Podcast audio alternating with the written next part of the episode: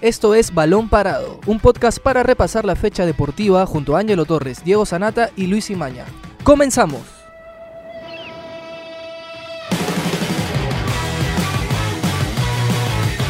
Hola, ¿qué tal amigos? Bienvenidos a una nueva edición de Balón Parado. Mi nombre es Octavio Romero. Yo soy José Miguel Bertis. Yo soy Luis Imaño y vamos a hablar el día de hoy acerca del permiso que ha recibido Cristian Cueva de parte de la FIFA para poder fichar por Pachuca y también las posibilidades que tendría Beto da Silva de debutar este fin de semana con Alianza Lima que va a enfrentar a Atlético Grau.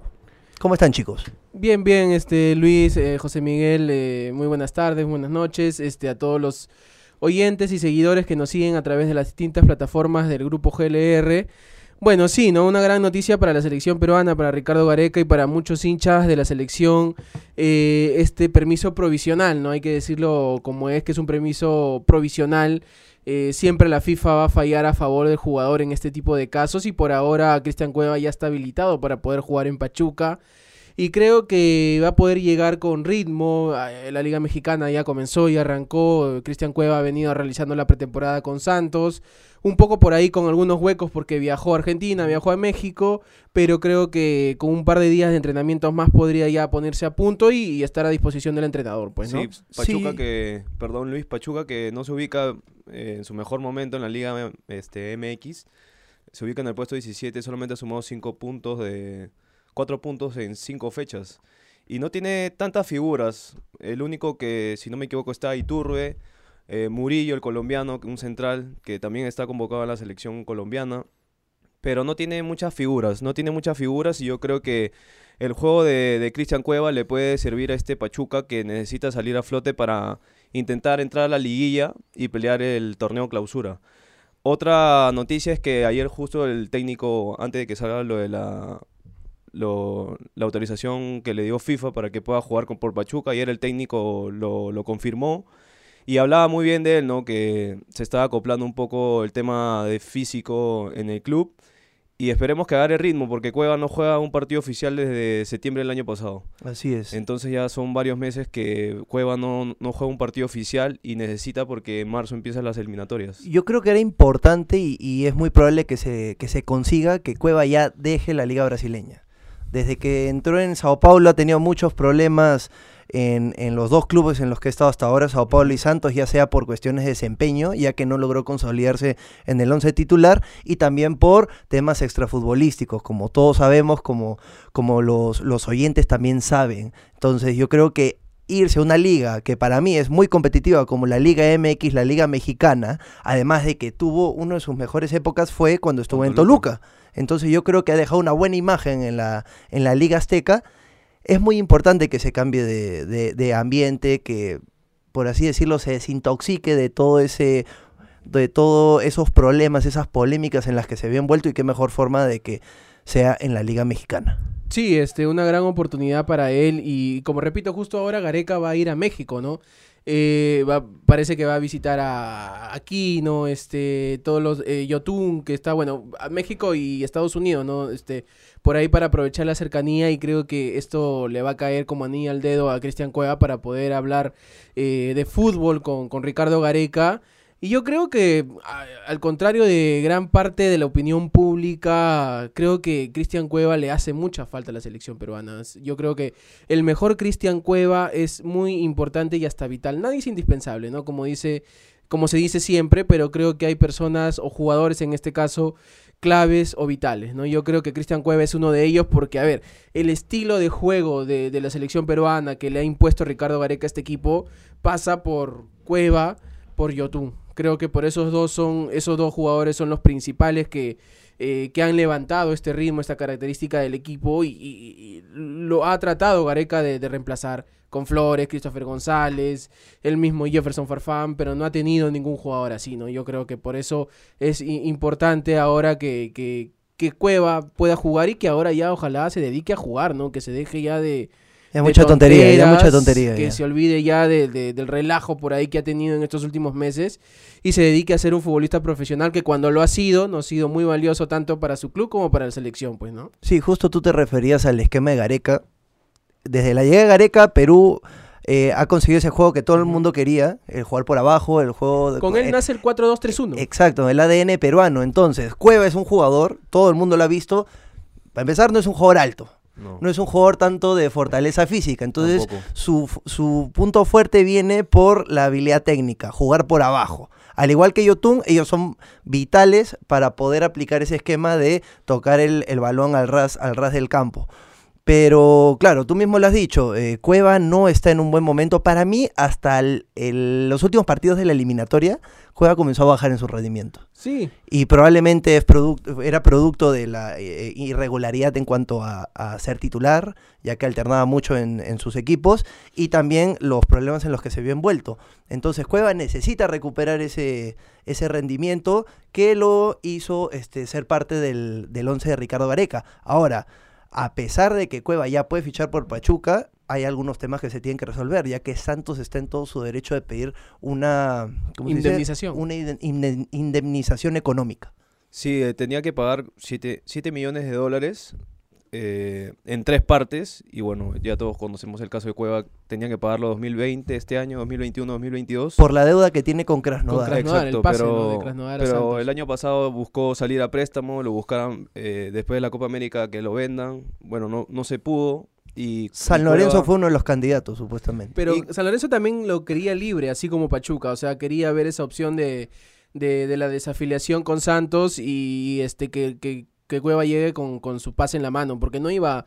eh, la situación del fútbol argentino está complicada. No iba a pagar, yo creo, ni un solo dólar por Cristian Cueva, creo, San Lorenzo. Así que por ahí no pasaba la cosa. Creo que tenía que. Santos, eh, mejor dicho, Cueva tenía que desligarse, tenía que ver alguna algún leyada, alguna opción por ahí para zafar del tema Santos y ahora pues este encontrar club ya lo del dinero y eso ya se verá más adelante, ¿no? Por Ahora, ahora que juegue. Después de los 100 millones de euros que pedía Santos, 7 millones parece un sencillo, ¿no? Es una locura. Entre o comillas. sea, Santos está queriendo, no sé, sentar un precedente, poniéndose fuerte por ahí ante la FIFA y ante los medios internacionales para decir, o sea, para que cualquier jugador no le haga esto también, ¿no? Porque es un mal precedente para Santos. O sea, nosotros estamos celebrando que Cueva pueda seguir jugando, pero para los intereses del club brasileño esto lo deja mal parado. O sea, es una inversión que ni siquiera le ha generado este eh, frutos No. y ni siquiera va, va a poder devolver ese dinero. O sea, Además, eh, apostó por un jugador que en su momento eh, Cueva debuta y tiene varios partidos, pero si vemos las estadísticas, solamente sumó 16 partidos en el año, contando un partido después de la El Copa año América, pasado. eh, ajá, 2019. Pero después perdió piso y, No, casi y no jugó en entraba, Santos, sí. era titular, salía en el segundo tiempo, entraba en el segundo tiempo. Era un jugador irregular y no se consolidó con Jorge Sampaoli.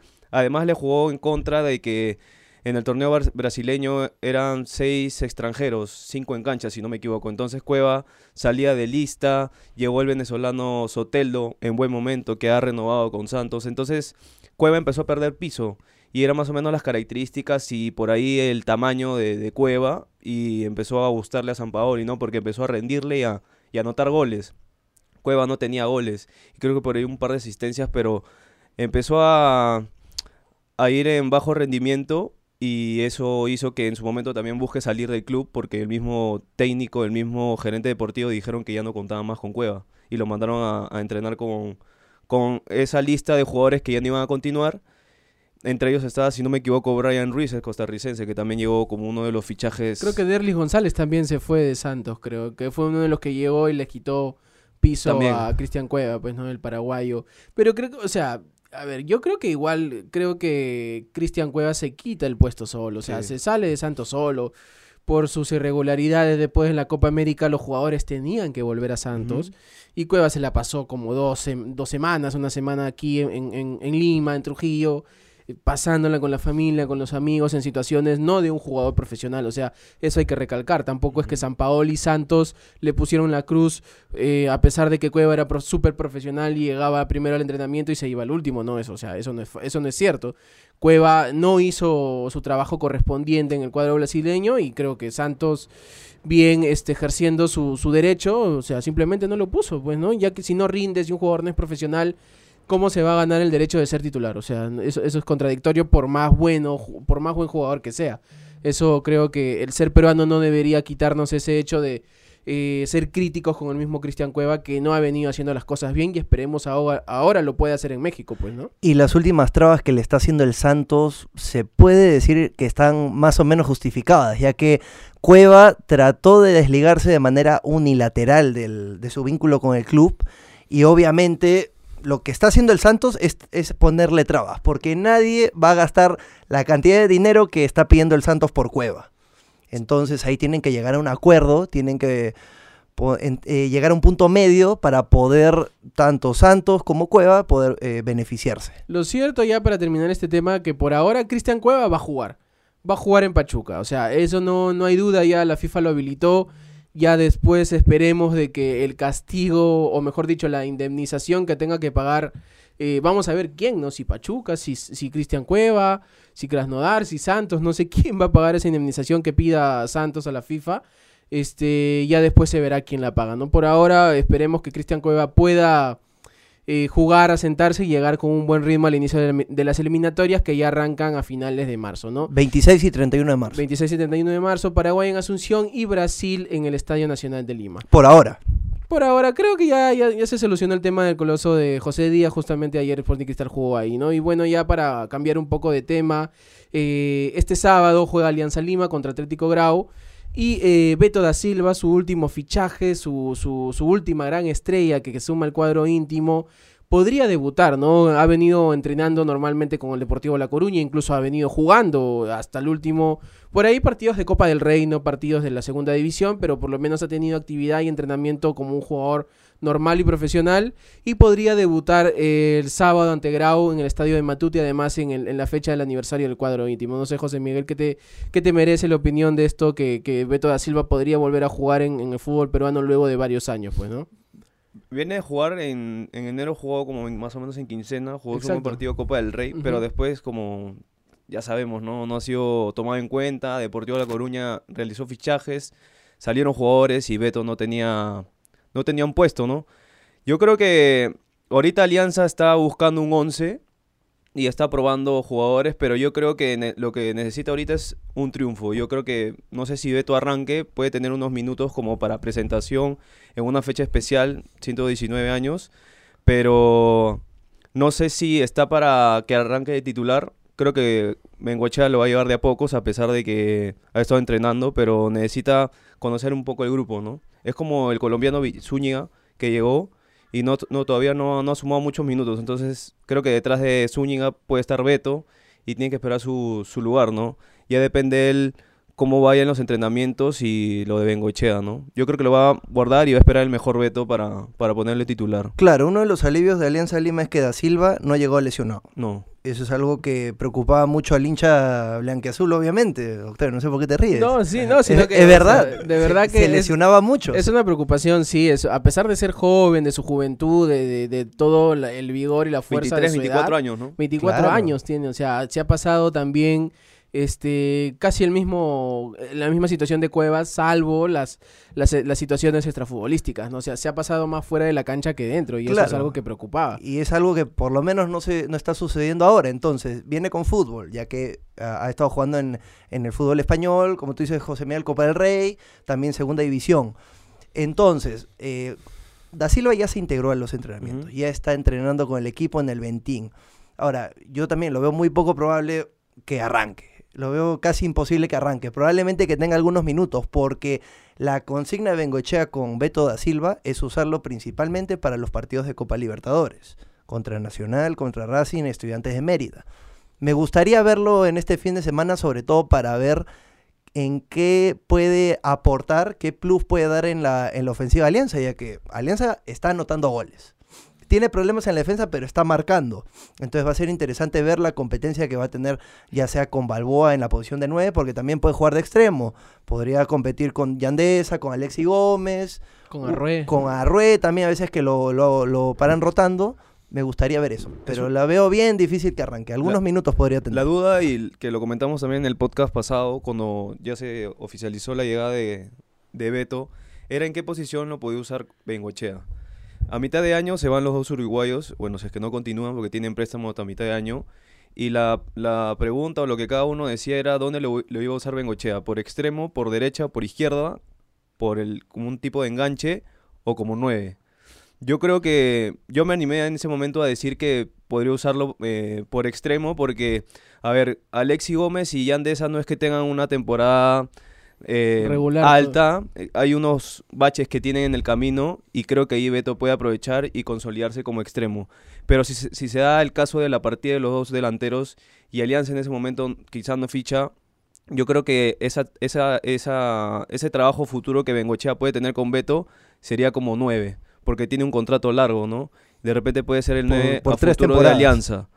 Pero en ese momento creo que me animaría a que es una competencia directa con, con los extremos. No, no sé qué opinión ustedes tienen. Yo creo que también podría jugar tranquilamente de, de delantero, ¿no? Porque, a ver, eh, creo que durante todo el tiempo de, de Pablo Bengochea al mando de Alianza Lima, ha venido buscando un delantero de esos, a ver, ¿cómo puedo decir? De esos tanque, pero con un poco de gol, ¿no? Porque, por ejemplo, a ver, Leyes, o sea, es un jugador que se metió por ahí en la historia del- de, de- de Alianza por los dos goles contra Comerciantes Unidos en el último partido del 2017, pero no fue un buen jugador, no tuvo un buen paso por el cuadro íntimo. Eh, creo que Afonso fue lo mejor, eh, el mejor delantero que ha tenido el paso de, de Bengochea por Alianza. Es un jugador que sabía aguantar la pelota, que tenía gol, que sabía apoyarse. Creo que por ahí cuando salía del área, como que por ahí estaba un poquito al debe, pero igual tenía fútbol, pues, ¿no? Y yo creo que de todos estos que hemos mencionado, creo que Beto podría ser ese delantero que ha estado buscando Pablo Bengochea. Porque, a ver, Federico Rodríguez es más de área. Sale, sale, sale de la misma y como que también se pierde un poco. No es un jugador asociativo, no es que por, sea rápido por las bandas. Por ahí Balboa. Pero Balboa también tiene menos gol que Federico Rodríguez. Y vamos, yo creo que por ahí Beto va a ser el delantero, creo que ideal, ¿no? O sea, tampoco es que sea un goleador implacable Beto No. da Silva, pero es un jugador que cuando lo hemos visto en Cristal o en su mejor momento en sus clubes, por ejemplo en Lobos WAP, ha hecho goles. En Lobos incluso hizo dos goles a pesar de los pocos meses que jugó. Y creo que podría jugar con, con el mismo Balboa de media punta, ¿no? O sea, Balboa por ahí un poco más de punta y Beto viniendo de atrás, ¿no? O sea, más o menos como lo hacían los dos uruguayos en los últimos meses en Alianza, pero esta vez con, con, con Balboa y Da Silva, ya Claro, no Federico es un jugador más ¿no? técnico, más movedizo, porque de no, es un, no es un delantero 9. No es un de- delantero que lo puedas poner contra los defensas y que, y que se pelee por una pelota. Creo es que podría hacerlo, pero se le desaprovecha para mí, mucho. pues, claro, ¿no? para mí sería mejor que empiece detrás. Sí. Un poco recogido y ahí va subiendo. Parecido a Ascuez, por ejemplo. Si, Dale espacios para que pueda ascender y de ahí ya genera las suyas. si Beto empieza a marcar goles, eh, esperemos que haga una buena temporada con Alianza y pueda pasar esa racha negativa, porque Beto se va goleador de cristal, no con muchos goles, pero con 6, 7. Pero después no ha, no ha estado marcando. Y como lo comentaba Octavio, creo que dos goles en dos años, puede ser, mientras ha pasado por diferentes equipos, no ha tenido ese gol que necesita para convertirse en un 9. Lo que, lo que pasa es que no ha tenido continuidad tampoco. O sea, ese es el tema. O sea, tendría que ser muy buen jugador, tendría Claro. que ser y es tan cristiano como para jugar poco y meter mucho, pues. ¿no? O sea, meter varios goles. Yo creo que lo principal y lo primero que tiene que hacer Beto da Silva, y esto lo digo pensando en la selección peruana también, no solamente en el beneficio de Alianza, sino de la selección peruana, es tener continuidad tener continuidad, jugar todos los partidos, jugar 90 minutos todos los partidos. Yo creo que si bien físicamente, juegue donde juegue, Beto va a ser titular en Alianza. O sea, por ahí yo no le veo un jugador con esas características, ni Balboa, ni Rodríguez, ni Zúñiga, ni el mismo Arrué, o sea, ni el mismo Deza, creo yo, está al nivel de Beto da Silva, creo yo, no lo sé. No, no, no, no creo exagerar con Beto, pero eh, va a ser titular y a partir de ahí tendría que buscar entonces la regularidad necesaria para volver a la selección peruana, pues no, ya que eh, a pesar de la poca continuidad que ha tenido en los últimos años, siempre ha sido considerado por Ricardo Gareca y hasta ha sido llamado, incluso estuvo en la, en la lista de 40 jugadores para ir al Mundial de Rusia, pero al final se quedó obviamente por, por razones que todos sabíamos de no tener continuidad, pues, ¿no? Es verdad, pero hay que recordar, el punto importante para Beto da Silva es que no se lesione. Que no se lesione, claro. Porque se puede decir que esa, esa han sido la mayor cantidad de críticas que ha tenido Beto da Silva. Que no dura toda una temporada, eh, sufre bajas, ausencias, queda Lesiones marginado del campo. musculares, increíblemente a pesar de su edad, ¿no? O sea, como justo hablábamos hace un momento con José Miguel. Y lo que pasa es también es que hay que decirlo, pues no, Beto da Silva tampoco es que sea un jugador eh, ejemplo. Tiene sus cosas, tiene sus salidas por la noche, tiene sus salidas nocturnas. A veces no duerme bien, no descansa bien, y a pesar de la edad esto pasa factura para el fútbol de primer nivel, y a pesar de, de- de jugar en el fútbol peruano, a veces da ventajas por ese lado. Pues no, si no te cuidas bien, si no duermes bien, no vas a rendir de la mejor manera el fin de semana o en los entrenamientos. Así que esto ya lo hemos visto con Quevedo, incluso en Alianza también. Y con otros, ti- y, y, este, no sé, Tábara en Cristal, algún otro jugador que se me venga a la mente, que cuando sabemos que están incurriendo en situaciones extrafutbolísticas eh, no adecuadas para su profesionalismo, no rinden, no terminan de rendir como se les, como se debe en sus equipos, pues, ¿no? Es verdad, es verdad. Hay que, esperemos para el bien de Alianza Lima y sus hinchas que Beto da Silva pueda rendir de la mejor manera, que esté bien físicamente, que esté bien técnicamente, futbolísticamente, para que no solo pueda ayudar a Alianza Lima, que está disputando la- va a disputar la Copa Libertadores, sino también a la selección peruana para que sea una buena pieza de recambio para Ricardo Areca, de cara a las eliminatorias y la Copa América. Aprovechamos también para mandar un saludo a los hinchas de Alianza Lima, ya que mañana, 15 de febrero, la institución cumple 119 años desde su creación. Sí, mañana eh, Alianza ya está planeando toda una celebración en el estadio Alejandro Villanueva. Anoche se realizó una cena con socios y personajes cercanos del cuadro íntimo. Eh, creo que la buena noticia también es que no solo Beto podría jugar, sino que también Alberto Rodríguez va a jugar. Al parecer, el mismo Bengochea lo confirmó hace unos días en conferencia de prensa. Y de mi parte quisiera invitar a nuestros seguidores y a nuestros oyentes que nos escuchan, como ya comenté hace un momento, a través de todas las plataformas de GLR. eh, ¿Qué jugador fue el mejor que vieron en Alianza Lima? ¿Quién fue el mejor extranjero? Y por ahí su once, pues, ¿no? Su once ideal. Creo que Alianza en los últimos años, eh, a ver, creo que acá ninguno pasa de los 30. Este, somos un poco, un poco jóvenes todavía. Y este, no hemos visto pues a, los, a las máximas figuras de, de, de Alianza Lima, pues no de antaño, eh, Perico León, Pitín Segarra, Cueto, Cubillas. Se este, puede decir que a finales de los 90, inicio del 2000, ahí recién nos ganamos Claro, con, hemos empezado con los distintos equipos. pues. fútbol, exacto, ¿no? Y yo creo que para mí, a ver, no sé, eh, me animo un poco a decir, creo que el mejor jugador que vi en Alianza Lima en mis cortos 28 años fueron eh, ha sido Jefferson Farfán, ¿no? Eh, creo que ningún jugador como, como Jefferson eh, hubo desde que, desde que salió, desde que se fue a mitad del 2004 al PCB. Y creo que a partir de, de ahí, desde ese, desde ese año, desde esa temporada, y con mucha pena lo tengo que decir, creo que ningún jugador se ha terminado yendo como él. O sea, por ahí salió Vargas, pero él se fue al fútbol argentino y luego se fue a Europa. No fue directo. No fue directo. Por ahí Carrillo también, pero no sé, ha terminado en Arabia, por ahí otro más. Eh, no, no, no ha ido ninguno, pues, ¿no? Farfán fue, dio el salto del fútbol peruano a ser titular en el PCB, o sea, Y de ahí al Chalque. y de ahí al Chalque, o sea, su carrera fue exitosa desde, desde el inicio de su carrera y creo que fue el mejor jugador que yo he visto en Alianza Lima, a pesar de que jugó con 18, 19, 20 años en el cuadro. Claro, íntimo, ¿no? a nivel de clubes se puede decir que Farfán le sigue a Pizarro en lo Claro. que es éxito futbolístico. Yo también opino lo mismo. Yo creo que para mí el mejor jugador que he visto de Alianza Lima fue Jefferson Farfán. Fue parte de la Alianza Lima que consiguió el bicampeonato 2003-2004. A su corta edad pudo manejar la presión de lo que es este disputar clásicos, Sí. partidos contra Universitario, contra Cristal, con una madurez que muy pocos la tienen en el mundo del fútbol. Así que yo también opino lo mismo. Y de extranjeros yo me acuerdo, por ejemplo, de, del ecuatoriano Saritama. De él Sí. sí, me acuerdo. Fernando Martel también puede ser. El, chileno. el- el negro Ed- Edgar González, un jugador un poco recordado por, por Alianza, pero fue parte de, de esa Copa Libertadores del 2010 que hacían dupla con, con Henry Quinteros en esa primera línea de volante. A mí personalmente me gustaba mucho el, el- el volante paraguayo, muy guerrero, muy metedor, muy trajinador. Y que además tenía fútbol, ¿no? O sea, no, es, no era del, del que te la recuperaba y te la tocaba al costado para zafarse la pelota. O sea, a veces iba, pasaba, tenía remate de media distancia y para mí fue uno de los mejores extranjeros junto con Martel, Aguiar también y Montaño también, ¿no? Creo que estos jugadores creo que vistieron muy bien esta camiseta de Alianza Lima durante su paso. No sé, José Miguel, ¿quién, quién tú tienes a ver como mejor jugador de Alianza y Coincido extranjero con- por ahí? Coincido los tres con la Foquita.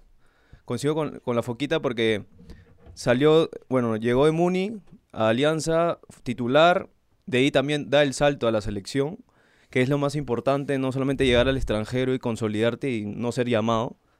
Eso es lo primordial, vestir la camiseta de la selección.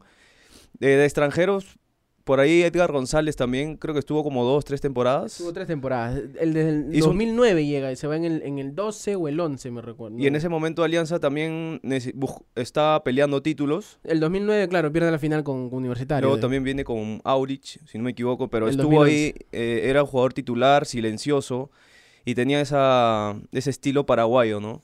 Y, y creo que mañana va a ser una fiesta Matute, va a estar repleto. Ayer ha sido una fiesta muy íntima, con, compartiendo los jugadores, los hinchas y el propio eh, Bengochea. Y mañana Alianza también está en, en el objetivo de sumar su primera victoria En el año, en la obligación. Va una derrota y un empate. Con su gente y para empezar a ver este proyecto de todas estas, todos estos fichajes que ha hecho, ¿no? Porque si contratas y no va de la mano con el fútbol y con los resultados y se viene una Copa Libertadores y no encuentras el equipo, eh, no sé si sería un fracaso, pero tendría que llevarlo de a poco, ¿no? Yo creo que mañana un triunfo con Grau eh, te cambia el, el ánimo, ¿no? Sí, un Grau que además este, viene un poquito ajetreado porque ha jugado a mitad de semana Copa Sudamericana contra River de Uruguay. eh, perdió, pero dio creo que una digna presentación. Hay que recordar que Grau luego de 28 años subió a Primera División.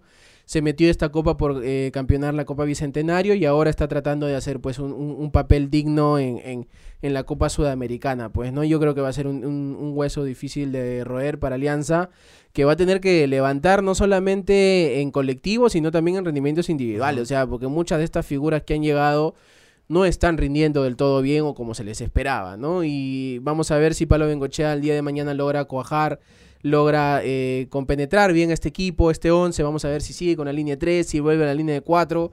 Al parecer la- las informaciones que tenemos es que va a volver a la línea de 4, por ahí Alexi Gómez va a ser lateral va a Kluivert por la derecha, eh, a- eh, Rodríguez y Quijada, y de ahí vamos a ver cómo conforma la volante y la delantera, ¿no? Pero ya para, para ir cerrando un poquito el programa Amigos de Balón Parado, vamos a darle lo, que es la programación de la, de la fecha 3 del torneo Apertura. Cienciano y Acuabamba ya jugaron a las 3 de la tarde en el Cusco. Eh, en un ratito, eh, Vallejo y Binacional van a jugar a las 8 de la noche en el Mansiche de Trujillo. Cantolao y Ayacucho juegan mañana a la 1 de la tarde. Stein y Universitario van a jugar también mañana a las 3 de la tarde en un partido que lamentablemente no va a ser televisado.